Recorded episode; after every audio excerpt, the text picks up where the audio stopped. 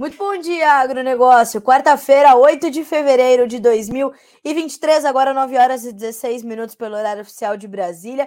Hoje chegamos um pouquinho mais tarde. Por quê? Porque é um dia cheio de informações que começa cedinho, ali com os primeiros dados da Conab, a Companhia Nacional de abastecimento, que a gente já já vai detalhar para vocês e dividir contigo pela uh, em primeira mão, como sempre fazemos. Então a gente estava ali esperando terminar de sair todos esses números para que a gente pudesse, claro, trazer tudo isso para você acompanhar conosco aqui no Bom Dia Agronegócio, certo? Números já disponíveis, e aí a gente pode começar então aqui os nossos trabalhos, a nossa abertura de mercado pelas redes sociais do Notícias Agrícolas, noticiasagricolas.com.br, também ao vivo e já já, às 10 horas, horário de Brasília, começam ali os primeiros recados da sua manhã de quarta-feira, hein? Primeiro recado: hoje é dia de abertura da FEMAGRE. Pois é, a Feira de Máquinas e Implementos para a Cafeicultura, a principal feira da cafeicultura brasileira, começa neste 8 de fevereiro de 2023, às 10 horas, horário de Brasília. Tem abertura oficial com João Batista Olive, com a equipe do Notícias Agrícolas que traz a transmissão ao vivo para você e toda a nossa equipe que por lá já está chegando com as primeiras informações. Então, tudo a postos para a gente começar às 10 horas. E eu te lembro que a FEMAGRE, realizada pela Cochupé, é, vai ter transmissão ao longo de todo o evento, tá? Ela vai até sexta-feira, dia, dia 8, 9 10, dia 10 de uh, fevereiro, tá? Então continue nos acompanhando. Fora que seguem chegando aqui os nossos destaques do Show Rural Copavel, com as nossas equipes por lá, a gente já, já vai falar sobre isso, e também do Crop Tour Argentina, o grupo da, do Notícias Agrícolas Mais da Laboro estão ali percorrendo ali as lavouras, as regiões produtoras ainda, te trazendo todas essas informações. Não se esqueça que Letícia Guimarães está responsável pela nossa interatividade, então todas as informações estão chegando aqui para nós. Faça sua pergunta, tire suas dúvidas, mande seus, questionamentos, suas críticas e sugestões. É sempre bom a gente fazer esse balanço por aqui. Essa interatividade garante que as informações cheguem ainda mais longe, então vamos juntos. Mais do que isso, linhas de comunicação abertas no Instagram e no YouTube, além do Facebook, e tem um botãozinho ali do lado da minha carinha na nossa página do Notícias Agrícolas escrito Faça sua pergunta. Por lá também funciona, você pode conversar com a gente por ali, tá certo? E lembrando sempre que o Bom Dia Agronegócio tem o apoio da Cochupé, a maior cooperativa de cafeicultores do mundo.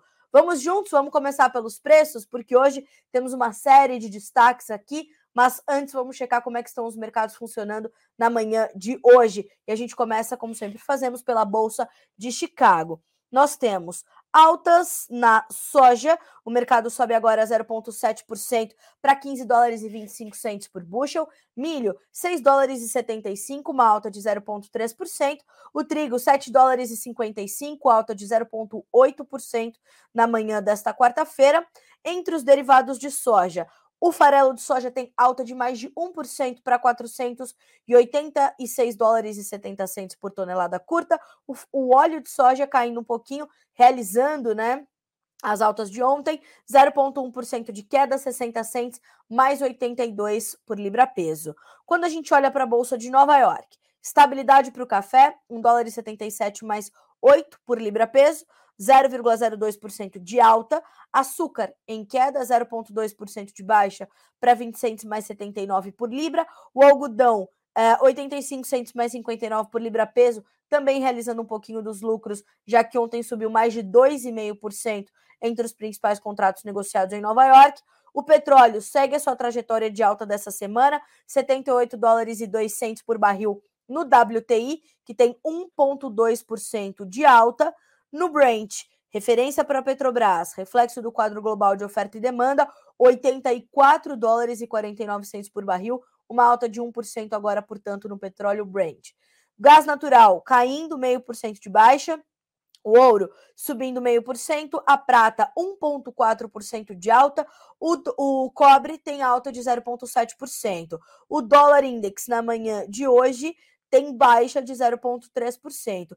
Entre os índices acionários, a gente pode perceber os índices principalmente ligados à tecnologia hoje em baixa uh, e alguns outros subindo. O S&P 500, por exemplo, está com alta de 1,3%. Então, a gente tem um dia quase que um dia é, mais, mais amigável, né? Mais misto ali. Inclusive, eu separei a abertura. É, a abertura da, do macro cenário, né, da macroeconomia na análise da Agriinvest Commodities, é justamente essa palavra que eles usam para essa abertura macro, um tom mais amigável nesta quarta-feira. A quarta-feira é um dia misto para as bolsas globais, desde a Ásia já temos esse mercado dividido. Acabei de falar sobre isso, né? A cautela vem por novas falas de membros do Federal Reserve marcadas para hoje. Williams, do Federal Reserve de Nova York, discursa às 11h15. Uh, o Barr, que é o diretor regional do Federal Reserve, ao meio-dia, e o Waller, que é um outro diretor regional, fala às 15 horas e 45 minutos. Todos esses três são membros votantes do Federal Reserve. Suas falas devem trazer bastante volatilidade na esteira do discurso de Jeremy Powell de ontem. Esse discurso de Jeremy Powell de ontem sinalizou que as taxas. Aí a gente vai fazer um paradoxo interessante. Quero que vocês prestem muita atenção no que eu vou dizer agora sobre essa questão do, do Banco Central norte-americano, tá? Ontem, Jeremy Powell, o chairman do, do, do Federal Reserve, o chefão do Banco Central dos Estados Unidos, veio dizendo que diante do payroll, ali do, da geração de, de, de empregos nos Estados Unidos, a possibilidade da, da manutenção de juros altos no, né, na economia norte-americana era a possibilidade de um período, um período longo para se estender diante do cenário macroeconômico que está desenhado e numa ferramenta importantíssima que os juros têm agora, como controle da inflação. Né? É isso que Jerome Powell e o Federal Reserve estão fazendo, que aliás começaram a fazer mais tarde do que Campos Neto começou a fazer aqui no Brasil, por exemplo, e a gente está falando de, embora realidades semelhantes, cada uma respeitando a sua proporção e o seu histórico, a economia brasileira e a economia norte-americana, a gente está falando de realidades diferentes, mas de ambientes semelhantes.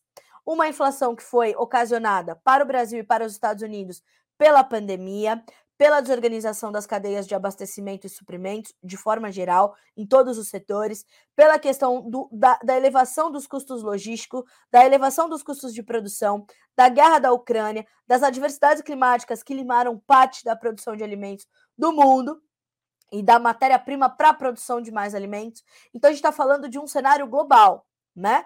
Mas mais na frente, no Bom Dia Agronegócio, a gente vai primeiro destacar os mercados agrícolas e pecuários, mas mais na frente a gente vai falar sobre a vigilância é, que Lula quer sobre o presidente do Banco Central aqui no Brasil, Ser Campos Neto, e já falou que coloca o Senado Federal também de olhos vivos sobre Campos Neto, mais uma vez atacando a independência do Banco Central. Mas Lula diz o seguinte: Lula, que é o mestre das palavras, né? Lula diz: Eu não quero confusão com o Banco Central, tampouco com o Campos Neto. Mas antes era fácil colocar a culpa no presidente da República. Hoje a gente vai cobrar do Senado essa vigilância, fecha aspas, para o presidente da República. Já já a gente vai falar um pouquinho mais sobre isso e vocês vão entender. Mas veja o paradoxo. Jeremy Powell, presidente do Banco Central norte-americano, a maior economia do mundo, falando: teremos a necessidade de um período mais longo de juros altos. E assim será. Aqui no Brasil, quando o nosso presidente do Banco Central faz isso, o presidente da República fica bravo, diz assim: ó, vigilância nele, vamos ao CMN, porque se tivermos que pedir a sua destituição, assim o faremos. Já já a gente vai falar sobre isso. Fica por aí, tá? Então é sério o que está acontecendo, tá? É sério. É mais um ataque à economia brasileira, tá? Então vamos, vamos acompanhar. Fica com a gente aqui que a gente já, já vai falar sobre isso. Trouxemos então a nossa rodada de preços. O que, que é isso? É o retrato inicial dos mercados para a gente começar a trazer então as nossas né, as nossas próximas manchetes. Vamos agora para os números da Conab. Vou mudar aqui um pouquinho o meu o meu roteiro de editores, mas a gente vai falar um pouquinho sobre os números da Conab que acabaram de sair. A nova a nova estimativa da estatal traz Uh, a nossa safra de grãos estimada em 310,6 milhões de toneladas, é, com palavras da Conab, ganhos de produtividade estimados para o Centro-Oeste. Nós temos, em relação à safra passada, um aumento de 38,2 milhões de toneladas em relação né, a essa produção. Então, um incremento de 38,2 milhões de toneladas e um dos destaques continua sendo a soja. Eu vou pegar esse gancho é, da soja para falar já já sobre uma manchete que nós demos ontem com análise de Vladimir Brandalize, tá? Sobre os preços da soja. Principal grão cultivado, a soja deve atingir uma, próxima, uma produção de aproximadamente 152,9 milhões de toneladas. O plantio foi praticamente finalizado e a colheita da safra 22-23 teve seu início em várias regiões do país. Porém, o ritmo ainda é lento, com apenas 8,9% da área colhida em todo o país, atrás dos 16,8% registrados na safra passada, conforme indica o progresso de safra publicado nesta semana pela Conab abre aspas para a companhia. Mato Grosso lidera o avanço com 25,6% de sua área já colhida. No entanto, as chuvas volumosas registradas causaram atrasos nos trabalhos de colheita se comparados com a última safra, que na mesma época contava com um índice de 42,1% de área já colhida no estado Mato Grossense. Além do intenso volume das precipitações em importantes áreas produtoras, há registro de alongamento do ciclo da cultura em virtude das ondas de frio, pondera a superintendente de informações da agropecuária, de agropecuária da estatal, Candice Romero Santos.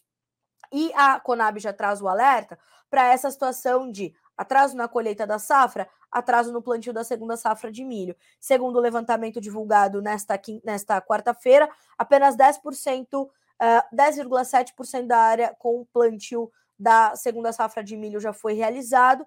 Ainda assim, a Conab estima um aumento na área e também na produtividade, o que deve resultar na segunda safra brasileira de milho em 95 milhões de toneladas. Uma, um incremento em relação à safrinha anterior de 10,6%. É, quando a gente olha para essa para essa para esses números da Conab, a gente pode perceber que é, a gente tem ali é, a necessidade do entendimento de que é, esta safra, a safra 2022-23, ela não foi é, completamente dizimada pelo clima, como aconteceu na safra 21-22, onde as perdas, a agressividade do clima, ela se alastrou por, por praticamente todas as regiões do Brasil, né? E provocou uma quebra histórica na produção de soja, não só no Brasil, mas na América do Sul de uma forma geral. E o que a gente pode perceber é que, apesar das perdas que nós temos em algumas regiões do Brasil, a gente vai ter uma safra de soja que será maior do que a safra 22-23. Isso não é só a Conab, a Companhia Nacional de Abastecimento, que está dizendo, senhoras e senhores. As consultorias privadas, os tours de safra, os produtores também estão reportando essa situação.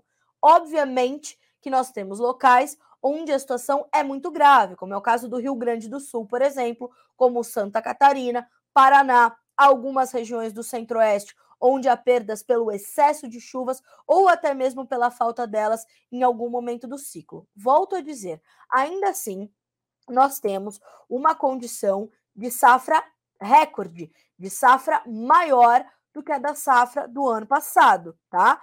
Que foi uma quebra histórica. Então, ela é maior e ela é recorde, a maior safra que o Brasil já colheu, né?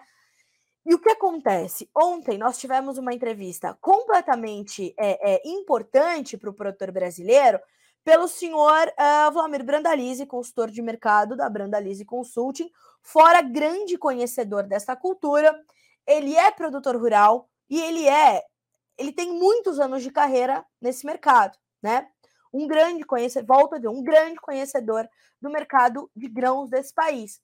E o Vlamir fez um alerta importantíssimo. Nós temos pouco da nossa soja comercializado, cerca de 33% na avaliação da Brandalize Consulting, e nós temos uma safra chegando. Os prêmios já cederam, a gente está falando de prêmios que estão ali na casa de 25 a 30 centavos acima de Chicago, é um número mais baixo. Mais para frente, mais para frente, nos primeiros meses ali do segundo semestre, a gente já vê prêmios mais altos, mas a gente está falando de prêmios pressionados agora, tá?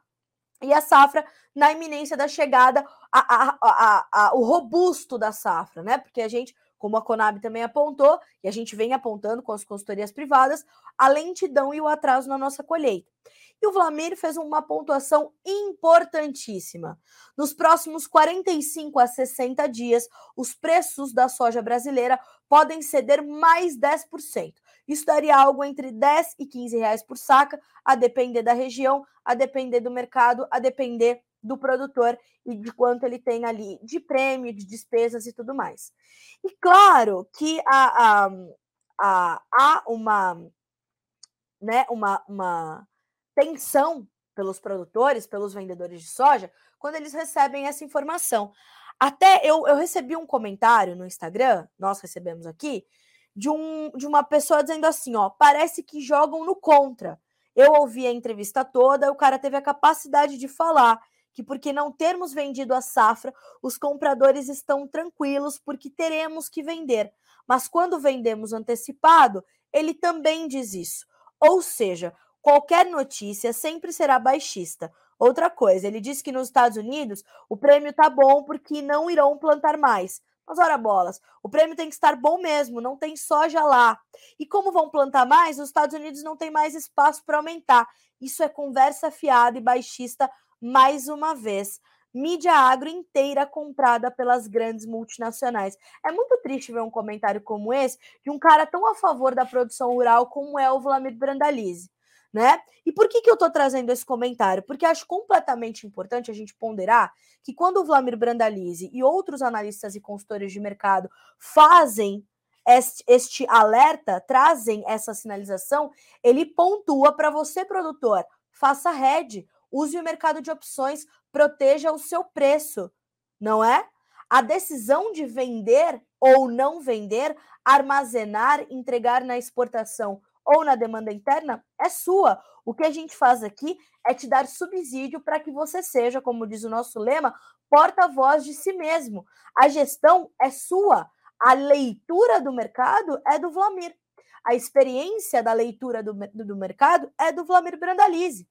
Então, dizer se você vende ou não não é a responsabilidade do Vlamir. Ele está te fazendo um alerta que já foi dado pela Pátria Agronegócios, que já foi dado pela Agriinvest Commodities, que já foi dado pela Terra Agronegócios essa pressão sobre os preços da soja brasileira, ela já vem acontecendo. Na última entrevista que Vitor Martins, Senior eh, Risk Manager da Headpoint Global Markets, trouxe na leitura do mercado, é de que na última semana, as últimas duas semanas, sem contar essa, a saca de soja já havia perdido 20 reais. Mas a decisão do negócio, ela é sua e completamente sua. Quem tem uma gestão alinhada, não teme as leituras do mercado, não é pego de calças curtas. Então, é isso que é importante. É importante você entender que você é o porta-voz das suas decisões e precisa tomar a decisão de acordo com a sua gestão. Então, vem um alerta. Teremos uma safra de pelo menos 150 milhões de toneladas, que venha a 149, que venha a 148, que venha a 151, 152 milhões, é uma safra recorde e ela vai pesar sobre o preço. E o, vende... o comprador que está do lado de lá entende que há mais oferta disponível no mercado. Então, faça sua gestão, proteja o seu preço e tenha a garantia de que você terá o profissional da sua confiança. Não precisa ser o Vlamir, não precisa ser o profissional A, B ou C. É importante que você tenha um profissional que conheça os teus custos de produção. Isso, senhoras e senhores, vale para soja, vale para milho, vale para goiaba, vale para sorgo, vale para alface, vale para tomate. Custos de produção alinhados, detalhados, sem uma vírgula fora, para você entender a que preço você tem que vender o seu produto para ter os seus custos cobertos e a sua margem garantida.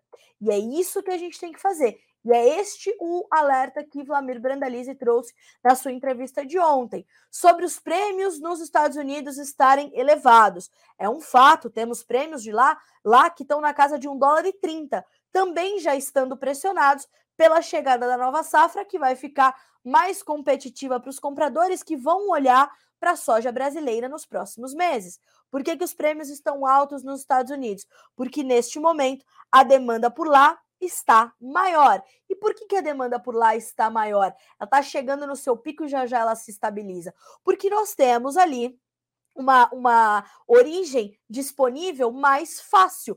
E, claro, o comprador precisa de soja com urgência, vai buscar onde tem disponível e vai buscar onde há ali condições logísticas mais fáceis. E neste momento, os Estados Unidos são essa origem, não é? Porque eles têm soja, pouca, é verdade. Nesse ponto, o internauta que mandou esse comentário aqui para nós, ele né, faz sentido, tem pouca. Os Estados Unidos já comprometeram com a exportação, não embarcaram, tá? Mas já comprometeram 47 milhões de toneladas de soja, numa estimativa total para o ano comercial de 54,2 milhões. Então a gente está falando de um volume já bem comprometido. São 7 milhões para atender 30 semanas de ano comercial. É pouca soja.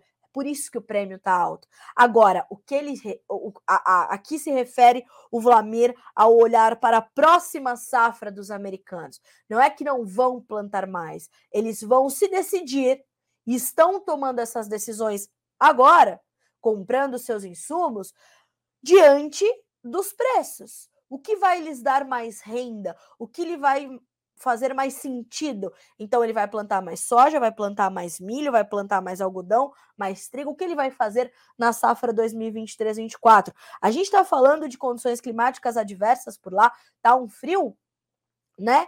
Da bexiga nos Estados Unidos. É um inverno rigorosíssimo. Então, como é que ele vai é, é, se preparar para isso? Isso pode atrasar o preparo do solo, o início do plantio, como é que vai ficar? Então, é a isso que o Vlamir se refere quando ele fala dos prêmios e quando ele fala da safra 23-24. Então, você que é vendedor de soja, que é produtor de soja, saiba que só se aumentou a safra porque há de fato para quem se vender. Há a demanda pela soja, mas nem sempre os preços estarão nas alturas, renovando as suas máximas históricas. Lucro bom é aquele que a gente põe no bolso. Preço bom é relativo para cada produtor, para cada região. Né? Horas a paridade de exportação vai estar tá melhor, horas a demanda interna vai estar tá melhor. Isso é gestão.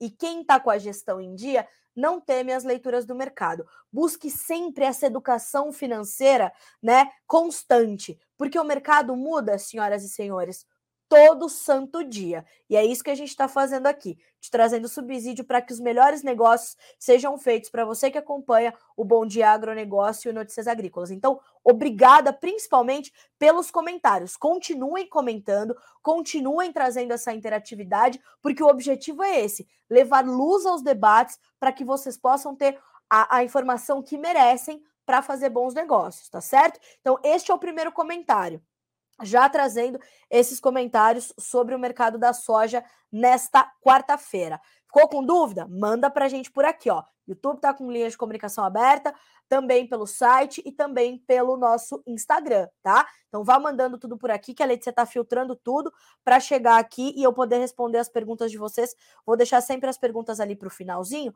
porque a gente consegue, né, otimizar e eu posso dar mais é, espaço as respostas, tá bem? 9 horas e 39 minutos pelo horário oficial de Brasília.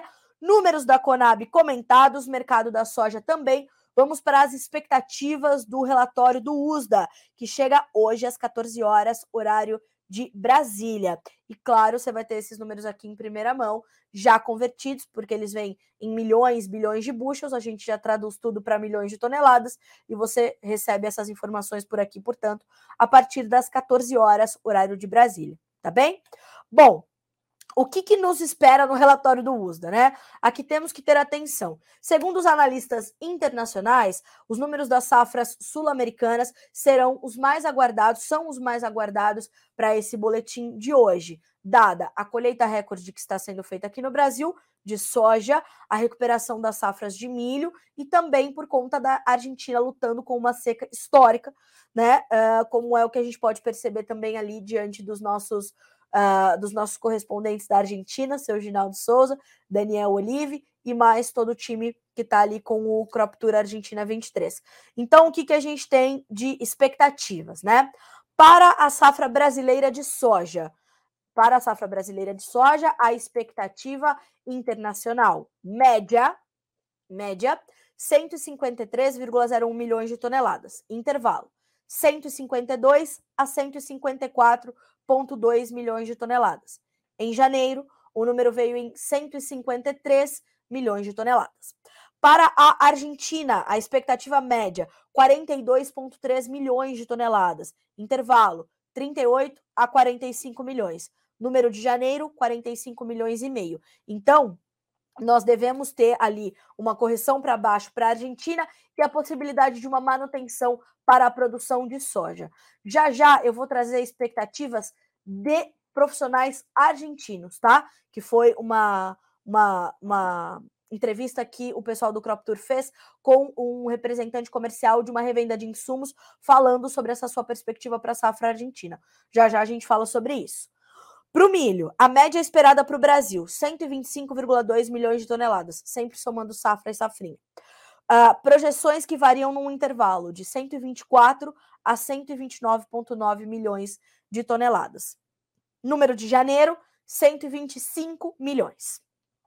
Para a safra argentina de milho, intervalo 44 a 51 milhões e meio, média 48 milhões e meio de toneladas.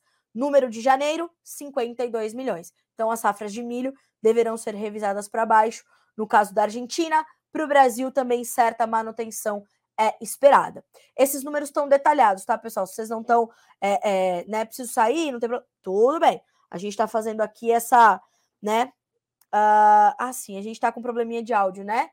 A gente tá, mas você que está nos acompanhando pelo YouTube, é, vou pedir para a Letícia até colocar ali no. Colocar ali no, no. Como é que é o nome disso, gente? No. Nos comentários do Instagram. Já voltamos com o áudio? Não. Uh, bom, então tá. Vamos continuar aqui no YouTube, né? Tivemos um probleminha no Instagram, mas Venham para o YouTube. Os amigos que estavam no Instagram, avisem eles que a gente está lá no YouTube, tá? Bom, é, esses números, como eu dizia, uh, a gente está ali com eles todos no Notícias Agrícolas, tá? Detalhados para vocês. Eu vou falando aqui, né? Mas é só para a gente ter essa base de comparação e entender o que o relatório pode nos trazer, portanto, na sequência, tá? Ainda trazendo as expectativas, portanto, do USDA. Uh, trouxemos, então, a safra da América do Sul, certo? Uh, e nessa safra da América do Sul, atenção total para soja e milho, Brasil e Argentina. O que, que a gente pode esperar também, senhoras e senhores, para uh, os estoques finais globais de soja, milho e trigo? A gente pode ter uma pequena redução, né, uh, nos estoques de soja e milho globais, safra 22 23. Uh, a gente está falando de estoques globais da soja que poderiam ficar com uma média 102,03 milhões de toneladas, o intervalo de 100 a 105 milhões e meio, o número de janeiro, 103 milhões e meio foram estimados, tá? Esto... Perdão. Estoques finais globais de soja, safra 22-23. Para o milho, quais são as expectativas? Algo entre 295,5 e 297,8 milhões de toneladas, média esperada. 294,7 milhões. Para o trigo, números variam de 266 a 270,2 milhões de toneladas. A média esperada, 268,5. E há um mês, os estoques foram estimados em 268,4. Então, os estoques de, de trigo, esses são os únicos que podem vir com um pouquinho mais de, de, de estoque, tá? Um pouquinho acima do número de janeiro. Para os estoques finais norte-americanos, números que também são bastante esperados. A gente está falando para soja num intervalo de 4,8 a 6,3 milhões de toneladas. O número de janeiro, 5,7. A média esperada, 6,01, ou seja, pode haver um pequeno aumento nos estoques finais de soja dos Estados Unidos. Para milho, a gente está falando de um intervalo de 33,9 a de 30,5 a 33,9 milhões de toneladas. Média 32,2. Número de janeiro 31 milhões e meio. Então, estoques finais de milho também podem subir um pouquinho. Nesse caso, é, a gente tem que olhar também para as exportações norte-americanas do cereal. Estão baixas, bem distantes do mesmo volume do ano passado, né? E bem distantes da, da meta ali colocada para o uso para as exportações de milho 2022-23. Então, a gente está falando né, de uma realidade completamente diferente da soja, uh, e vamos olhar ali e saber realmente o que, que pode vir na sequência, né? Então, estamos de olho. Para o trigo, estoques norte-americanos de, 16 de 15,13 a 16,7 milhões de toneladas. Média esperada, 15,7. Janeiro, 15,7. Então, temos ali uma possibilidade de manutenção dos estoques finais de trigo norte-americanos. Falando sobre o trigo, atenção a esse frio todo que se registra nos Estados Unidos, podendo inclusive trazer uma trazer uma, uma condição ali de, de, um, de, preju, de prejudicando né, a safra de trigo norte-americana, a safra de inverno. E boa parte do trigo norte-americano se cultiva no inverno, tá? Então essas condições elas estão trazendo certas preocupações ali para o produtor de trigo nesse momento lá nos Estados Unidos, tá? Então a gente vai acompanhando, vai monitorando. Pessoal que estava no Instagram, voltamos, hein?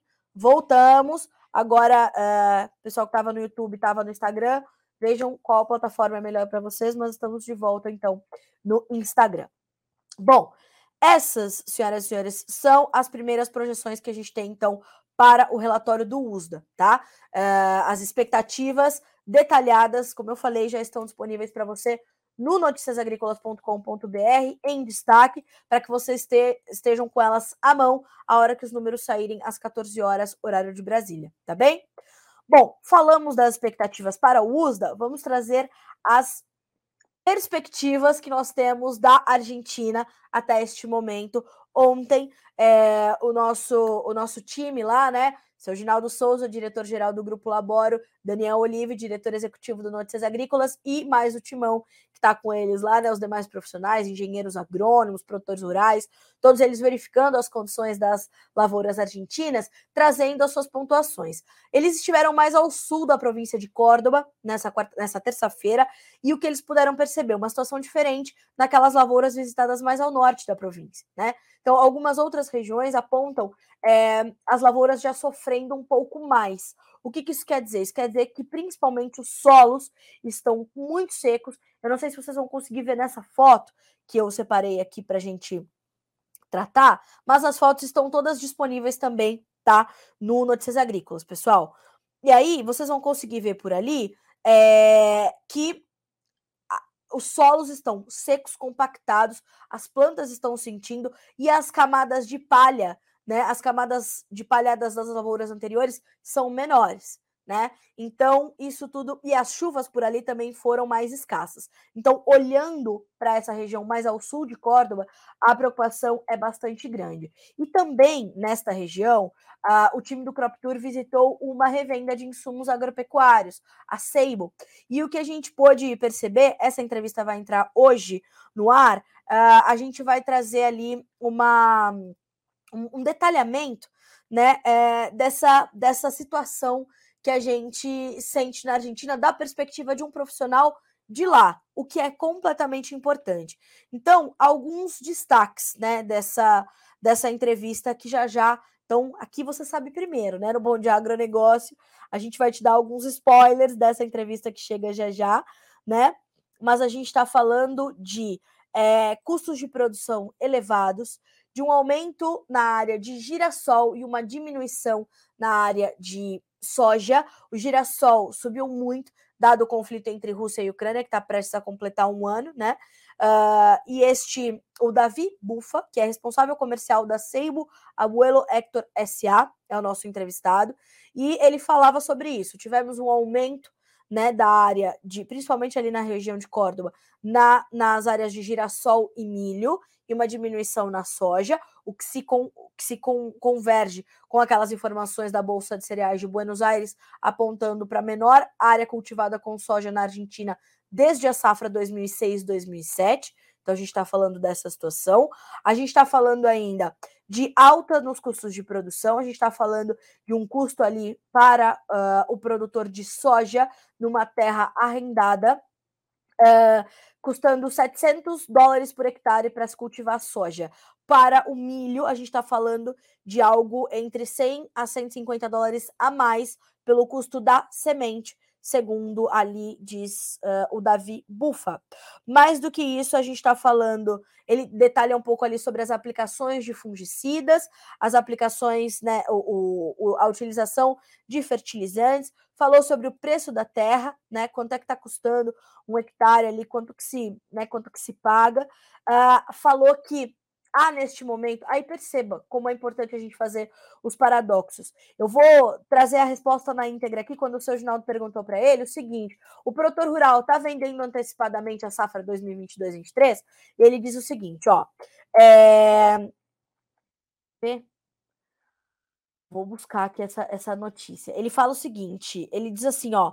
É hoje já mudou um pouco mais a cabeça do produtor. Então ele mudou um pouco essa dinâmica e ele sabe que ele precisa vender um pouco mais antecipadamente. Então, o que, que a gente faz aqui? A gente assessora, mostra para ele as relações de troca e mostra que às vezes é sim melhor ele fazer as suas vendas antecipadamente para garantir um preço que está melhor. Inclusive o seu Ginaldo traz essa essa esse, esse exemplo também que ele diz o seguinte, porque é importante o produtor na Argentina também estar atento que no mercado spot, ou seja, ali no à vista, no primeiro vencimento, ele tem 15 dólares e 20, por exemplo, em Chicago, e quando ele olha para o contrato novembro, ele está vendo 3 dólares e 50 centos por bushel. Para o produtor argentino, que inclusive negocia em dólares, isso é completamente importante. E ele diz, sim, aqui na Argentina, eles já estão começando a mudar a cabeça, estão entendendo que é importante fazer hedge, fazer barter, olhar para essas relações de troca, cobrir os seus custos de produção. Então, ele já mudou sim a sua cabeça e sabe que é importante fazer este é, é, essa estratégia, esta gestão bem feita. Então, já já, essa entrevista do Davi Bufa, responsável comercial da Seibo, Insumos Agropecuários, estará disponível para você aqui no Notícias Agrícolas, tá? A gente legendou, tudo bonitinho, para que você receba a informação completa, tá? Mais destaques, portanto, do Crop Tour Argentina 2023, que chega também com novas paradas. Eles já estão em La Pampa para fazer ali a verificação das regiões produtoras e nos trazer as primeiras informações. Pelo Instagram tem um montão de fotos, tem vídeos e todas essas informações que vão chegando também aqui no noticiasagricolas.com br Senhoras e senhores, 9 horas 53 minutos pelo horário oficial de Brasília. Agora a gente vai falar um, de, um, de um probleminha, de um destaque, de uma preocupação que tira o sono de qualquer produtor brasileiro de soja, a ferrugem asiática. Essa doença está voltando ali para o Paraná. O consórcio é, da ferrugem, né, o consórcio anti-ferrugem, já detecta alguns casos e o Paraná é um desses focos. E ontem, o que nós pudemos transmitir aqui foi um debate muito rico, mediado ali pelo jornalista João Batista Olive, conhecedor deste assunto, né? A convite da BASF para um lançamento de um novo fungicida, né? O Belian, que promete ali uma, um tratamento inovador, mas mais do que isso, nós fomos ouvir o Lucas Navarini, pesquisador, doutor em fitopatologia pela UFSM, a Universidade Federal de Santa Maria, e o Alexander Horta entrevistou-o depois deste debate que ele participou com o João Batista Olive, lá direto do show Rural Copavel, para falar sobre isso. E ele pontuou e trouxe o destaque, tá? Trouxe o alerta. Retorno da ferrugem asiática no Paraná assusta produtores e reforça alerta para a necessidade do manejo bem feito para o controle.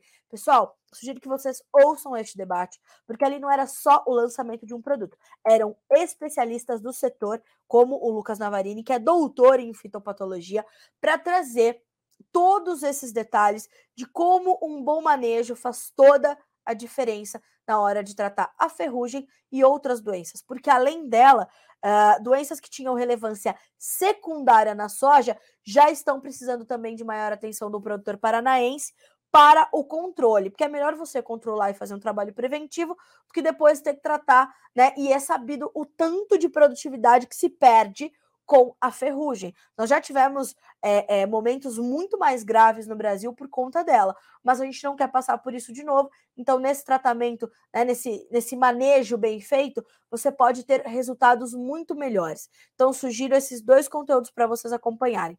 A entrevista do pesquisador doutor em fitopatologia pela Universidade Federal de Santa Maria, o Lucas Navarini, e também esse debate que está disponível para vocês aqui no Notícias Agrícolas, no uh, direto do show Rural Copavel, no estande da BASF, mediado pelo João, que claro, né? O João já fez o lançamento de outros produtos, outros fungicidas, então as perguntas ali do João são as perguntas que você, produtor, se tivesse ali, com certeza faria. Vale a pena você acompanhar esse conteúdo riquíssimo que vai te ajudar demais no manejo, tá? É importante colocar isso na tua lista.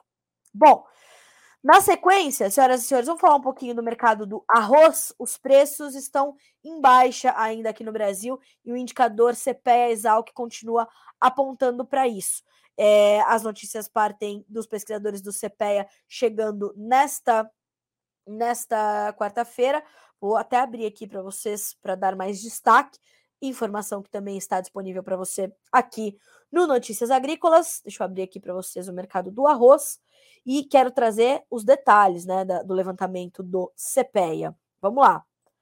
Ó, os valores do arroz em casca recuaram mais uma vez no Rio Grande do Sul e com as baixas, a liquidez no mercado spot está reduzida de acordo com as informações do CPEA. Esse cenário tem sido verificado apesar das preocupações com o baixo volume de chuvas no estado. Segundo os pesquisadores, muitos produtores retraídos continuam nas vendas e ou mantendo suas propostas para novos contratos em patamares elevados, temendo que a baixa pluviosidade e as elevadas temperaturas prejudiquem o potencial produtivo das lavouras, principalmente nas regiões da Depressão Central e na fronteira oeste. Então a gente tem uma pressão sobre os preços do arroz, mesmo diante de preocupações climáticas por lá.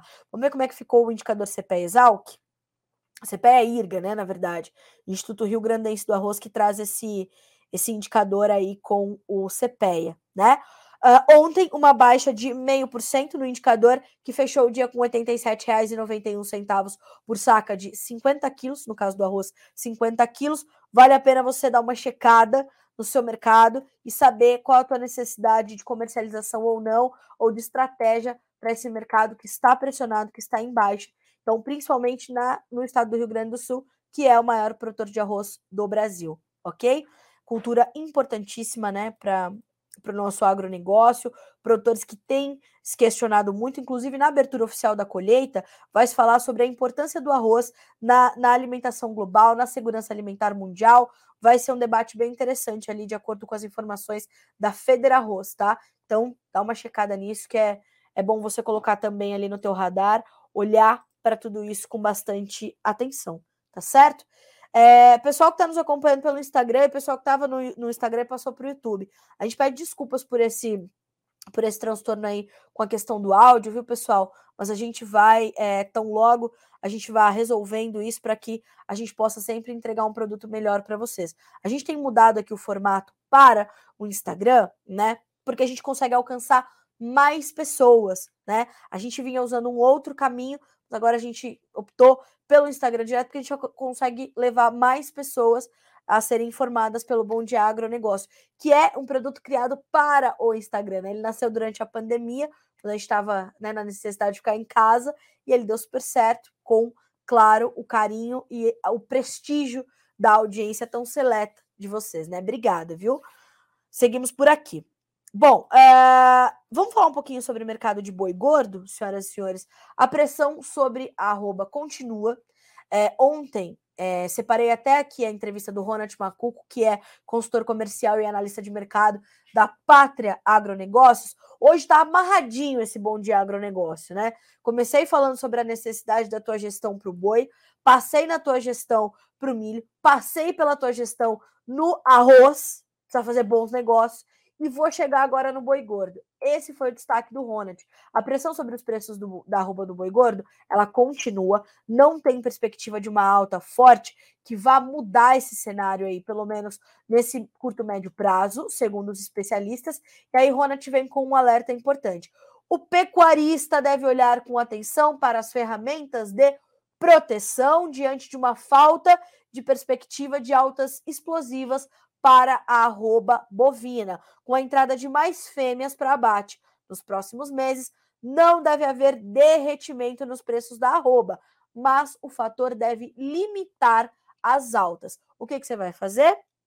Red Olha, dá para fazer head no boi gordo? Claro que dá.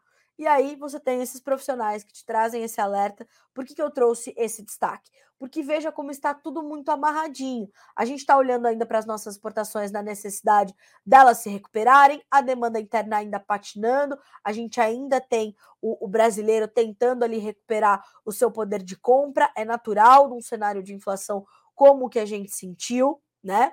Embora a gente tenha sabido da, da deflação dos últimos meses de 2022, pela atuação, vou lembrá-los, do presidente do Banco Central, o senhor Roberto Campos Neto, eleito o melhor presidente dos bancos centrais entre as economias da América Latina no ano passado. É, essa manchete é boa, né? Mas senhor não, não está ali no clipping, não está no clipping da presidência da República, não recebeu esse essa nota, senhor Luiz Inácio Lula da Silva e Fernando Haddad e Simone Tebet ali compondo com Roberto Campos Neto o Conselho Monetário Nacional, CMN, né?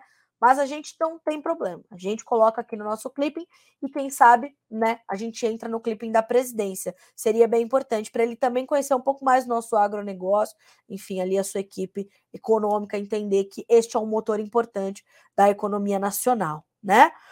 Bom, uh, então falamos sobre isso e é completamente importante a gente trazer essas ferramentas de proteção também para o mercado do boi gordo, tá bem? Coloca isso no teu radar também, você pecuarista ou você que está inserido nesse mercado de alguma forma. Senhoras e senhores, vamos virar um pouquinho a nossa chave, portanto, para as questões ali uh, de política e economia. Por quê? Porque é importante que você entenda quais são os caminhos que o Brasil está percorrendo para poder chegar onde estamos chegando, para poder caminharmos como estamos caminhando. E Lula voltou a atacar a independência do Banco Central e o seu presidente, Roberto Campos Neto, né? Uh, dizendo que exigirá uma vigilância do Senado para essa, uh, uh, para essa, para este posicionamento de Campos Neto em relação e do Banco Central e do Comitê de Política Monetária, o Copom do Banco Central, sobre as nossas taxas básicas de juros, a Selic, mantida em 13,75%, né? Aí eu fui separar uh, algumas declarações aqui de Lula, que disse o seguinte: naquele tempo era fácil jogar a culpa no presidente da República, agora não, a culpa é do Banco Central. Agora é o Senado que pode trocar o presidente do Banco Central. Lula fala isso porque disse nessa terça-feira, mais uma vez, que não quer criar confusão com o BC. Não quer criar confusão, mas pediu, ordenou e cobrou vigilância dos ministros da Fazenda, Fernando Haddad, e do Planejamento, a senhora Simone Tebet, além dos senadores da República, sob a gestão do Banco Central, sob a gestão de Campos Neto. Haddad e Tebet integram, junto de Campos Neto, o uh, Conselho Monetário Nacional, que é o órgão que pode encaminhar ao presidente da República. Olha só, então nós temos ali dois contra um, certo? Os aliados e ministros de Lula, Haddad e Tebet, contra o Sr. Campos Neto, que tem feito um excelente trabalho, mas, né? É, então, o CMN pode encaminhar ao presidente da República o pedido de destituição do presidente do Banco Central, né, chefe da autoridade monetária, em caso de, abre aspas, comprovado e recorrente desempenho insuficiente para o alcance dos objetivos, fecha aspas, da autarquia de acordo com a lei que criou a autonomia do Banco Central, né? Uh, e aí, já ao Senado, cabe aprovar essa troca dos nomes se receber o pedido do chefe do executivo. Ou seja, quando Lula cobra esta vigilância, Lula está quase que dizendo: olha, Haddad Tebet, já está na hora de vocês me mandarem esse pedido, ou não? Porque Lula disse e atacou diretamente a gestão de Campos Neto, já nesta semana, na posse de Aloysio Mercadante no BNDES, o Banco Nacional do Desenvolvimento Econômico e Social, que, voltou a lembrá-los, suspendeu novamente nove linhas de crédito rural, não é?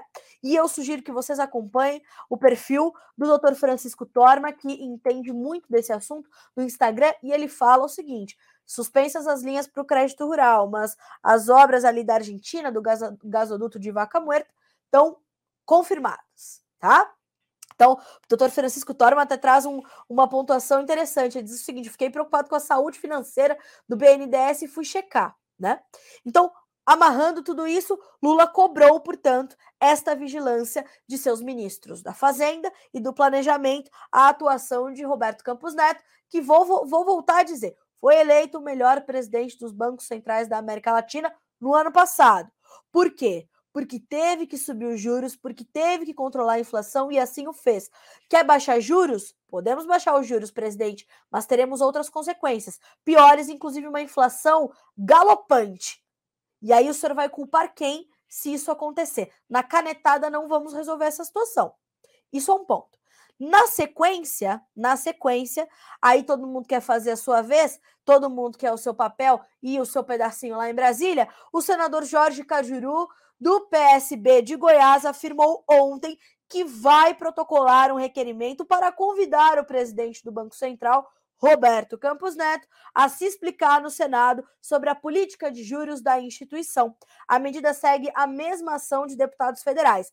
Abre aspas para o senador Jorge Cajuru. Abre aspas. Esse cara, esse cara precisa ter um pouquinho de independência e de bom senso ele não é presidente do PL, não é ministro do Bolsonaro, é o presidente do Banco Central. Independência não é ter lado.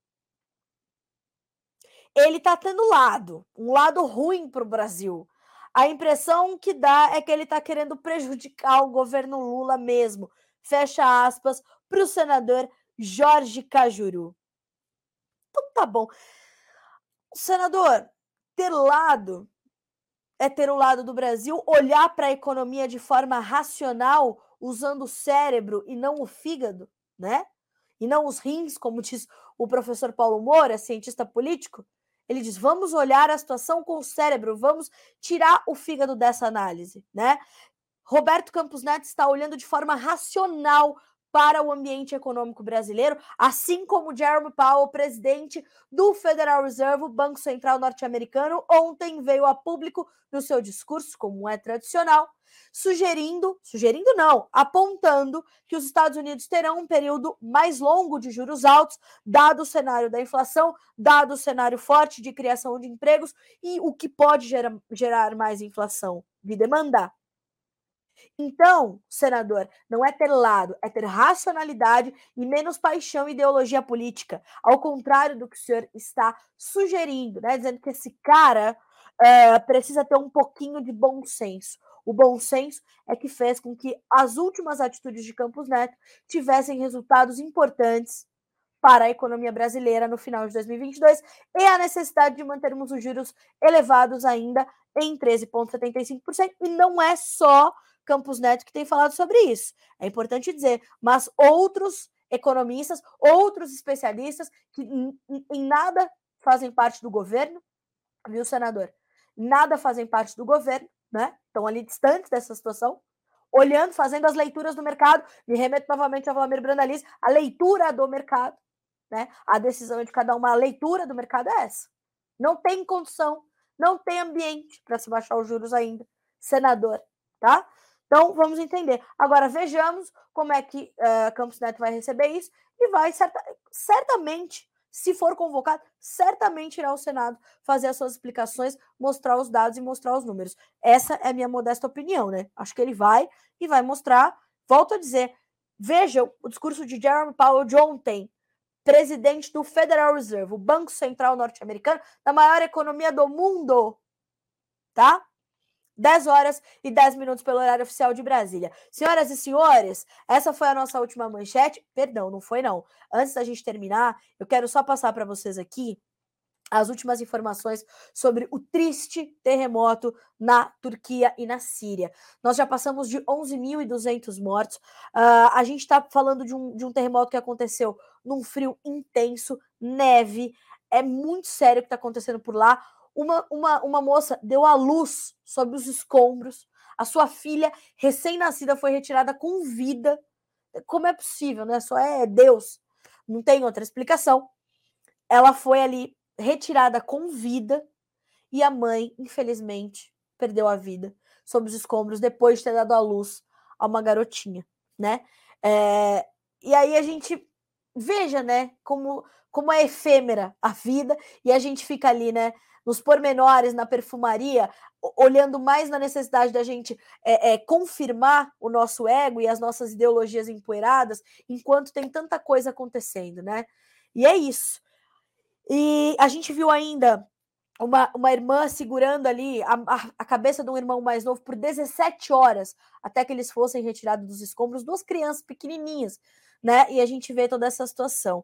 É, então a gente está falando de mais de 11 mil mortos, essas famílias passando né, por toda essa situação. Segundo a OMS, a Organização Mundial da Saúde, essa tragédia pode ter impactado 23 milhões de pessoas nos dois países. Lembrando que alguns tremores ainda eram sentidos ontem, tanto na Turquia quanto na Síria, né? Isso é normal, os abalos ah, continuando a acontecer.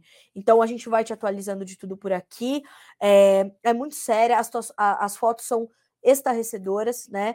E Vamos fazer o que a gente pode, que é rezar, mandar boas energias. Se você puder fazer doações, tem inúmeros portais internacionais que estão captando doações, né? Organize a sua comunidade ao redor, o agronegócio, que é um setor tão, é, é, tão caridoso, tão generoso, né? Organize a sua comunidade ao redor, faça, mande a sua doação se você puder e quiser, claro.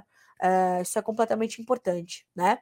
Então, é isso. 10 horas e 12 minutos pelo horário oficial de Brasília. Senhoras e senhores, já conecta no noticiasagricolas.com.br porque está para começar a 22 segunda edição da FEMAGRE, a Feira de Máquinas e Implementos Agrícolas para Agropecuária, para Cafeicultura, perdão. Olha aí, para cafeicultura, feira de máquinas, implementos e insumos para a cafeicultura de realização da Cochupé, a maior cooperativa de cafeicultores do mundo. Vai até sexta-feira, está na região, não deixe de visitar, tá? Vale a experiência, valem os negócios que são firmados nas feiras, né? Sempre com condições mais atrativas. Então, você cafeicultor, você produtor rural, dá uma passadinha na FEMAGRE, quem sabe ali tá um bom negócio para você fazer nesse início de 2023.